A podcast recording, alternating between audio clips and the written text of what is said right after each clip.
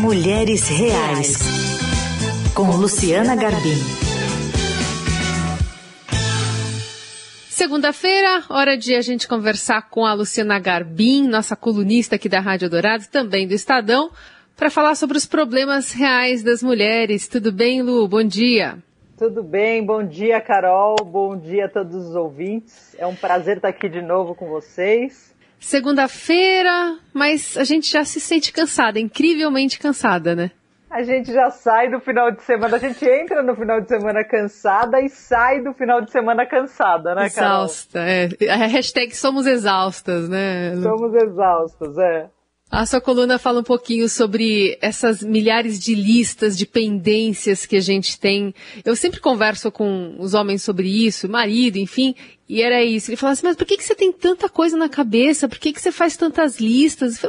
Porque tem muita coisa para organizar. E eu acho que isso é, é uma peculiaridade muito das mulheres, né? Que tem que encontrar uma forma, um modus operandi de arrumar todas as funções que ela tem que exercer além do trabalho, além de outras questões que vão muito. É, é, é muito, é muito pouco braço para muita tarefa, né, Lu? É aquela coisa da mulher polvo, né? Da mãe polvo, que você tem que ter vários braços para você conseguir dar conta, como se a gente fosse é, listas de tarefas ambulantes, às vezes. Né? Eu me sinto um pouco assim. E eu comecei a refletir um pouco sobre isso alguns anos atrás, justamente por isso. Eu pensava, gente, eu tive um final de semana de folga. Por que, que eu estou me sentindo cansada? Por que, que agora na segunda, que era para eu estar tá mais descansada, por que, que eu já estou entrando a semana cansada? E quando surgiu a ideia de fazer uma coluna, esse foi o primeiro tema que veio na minha cabeça, porque eu acho que tem muitas coisas para a gente falar sobre ele e tem muitas coisas escondidas também que a gente tem que trazer à tona, né? Então, quando eu comecei anos atrás a pensar nisso, procurar sobre estudos, né, procurar estudos que falassem sobre isso, eu encontrei umas palavrinhas mágicas, que são a carga mental feminina. Então é esse trabalho que a gente não se dá conta, mas que a gente acaba fazendo, que é esse trabalho de organizar, de planejar, de antecipar, de dar conta. Além de dar conta, você tem que todo esse trabalho prévio. Então, um exemplo aqui que acho que muitas de nós podemos nos identificar a gente vai viajar. Então, ai, que legal, a gente vai viajar. Mas só o trabalho que você tem, principalmente para quem é mãe, para você arrumar a sua mala, arrumar a mala dos seus filhos, pensar em tudo que você não pode deixar de levar. Dependendo do lugar que você for, então, essas tarefas vão se multiplicar, né? Então, acho que isso, sim, horários de lazer, a gente também acaba ficando cansada. Na coluna eu até falo, por exemplo, você vai fazer um churrasco em casa não basta só você pensar na carne, né? Muitas vezes seu marido, seu companheiro vai lá e compra carne, compra o sal grosso.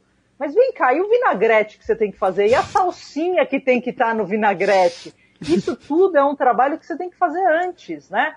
E isso se multiplica por todas as tarefas que a gente tem no dia a dia. Então, assim, quem tem filho sabe muito bem, você tem que mandar a lancheira da criança. Mas para a lancheira estar cheia, você tem que ter ido no mercado, tem que ter comprado pão, tem que ter comprado suquinho, tem que ter comprado a fruta. Então, é por isso que eu acho que a gente acaba acumulando tantas tarefas, né? A gente acaba, a nossa listinha fica, às vezes, interminável. Porque é isso, não é mais só aquela coisa da mãe, né, que é conhecida por, ai, não esquece a roupa, né, não esquece a blusa de frio. É isso também, mas tem um monte de outras coisas. E, e, acho que isso é uma coisa que é um trabalho que não é remunerado, é um trabalho que é invisível e é um trabalho que muitas vezes é pouco valorizado também. Então acho que a partir do momento que a gente traz esse trabalho, a gente começa a refletir sobre esse trabalho, a gente pode discutir também, bom, é, isso daqui precisa ser mais valorizado, né? Como que a gente faz para valorizar esse trabalho invisível também? Sim. E é por isso também que a, a, busca né, pelo, pela palavra cansado, cansada, também cresceu nas redes sociais, no Google, né, foi uma das palavras mais buscadas, você é, coloca isso na, na, na, sua coluna, e acho que a pandemia, no final das contas, veio para sobrecarregar ainda mais todo mundo, né? Exatamente, isso foi muito interessante, foi no, no Dia Internacional da Mulher, o Google fez uma pesquisa no ano passado, né, então eu achei muito surpreendente isso. Desde 2015, a palavra cansada é muito mais buscada do que a palavra cansado. Né? E aí eles também é, fazem referência a alguns termos que começaram a ser muito buscados nos últimos anos, como, por exemplo, cansada psicologicamente, uhum. cansada uhum. mentalmente. Então, assim, desde o início da pandemia, cansada psicologicamente, cansada mentalmente são dois exemplos de termos que bateram recorde nas buscas, né? E aí eu fui procurar algumas pesquisas e eu encontrei, por exemplo, uma pesquisa feita pelo, pela Rede Nossa São Paulo, justamente sobre é, viver em São Paulo e ser mulher, né? Eles focam São Paulo, mas esses dados podem é, se a gente pode extrapolar para outras cidades também.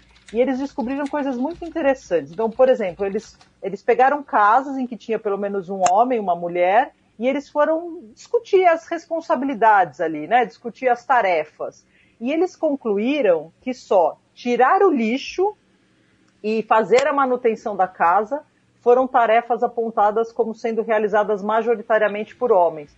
Todas as outras, então, assumir o cuidado diário com os filhos, preparar refeições, cuidar da limpeza, é, cuidar, cuidar da questão médica, né, de marcar consulta, de levar no pediatra, de levar no médico, tudo isso foi mais creditado às mulheres. E assim, numa diferença muito grande, sabe? Então, por exemplo, 88% afirmam que a mulher é quem mais assume o cuidado diário com os filhos, né?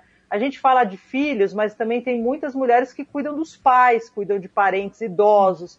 Então, esses afazeres domésticos, eles acabam ficando é, muito em cima das mulheres, né?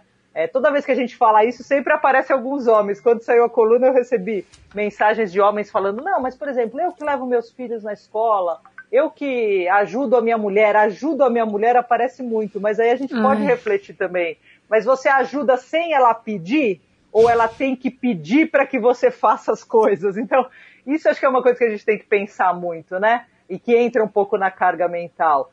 Não basta ajudar, tem que também tomar a iniciativa, né? Então, a, a, louça tá ali na, na pia, né? Você toma a iniciativa ou você, espera, você espera que alguém te peça para ir lá lavar a louça? Hum. Sabe? Então acho que é esse trabalho mental é que acaba muitas vezes sobrecarregando principalmente as mulheres, né? Acho que pode ter, a gente nunca sabe, cada casa tem a sua dinâmica, mas em geral esses trabalhos acabam ficando sobre a mulher e ajudam a explicar esse cansaço, né? Essa busca, por, por exemplo, no Google, portanto, por que, que eu me sinto tão cansada?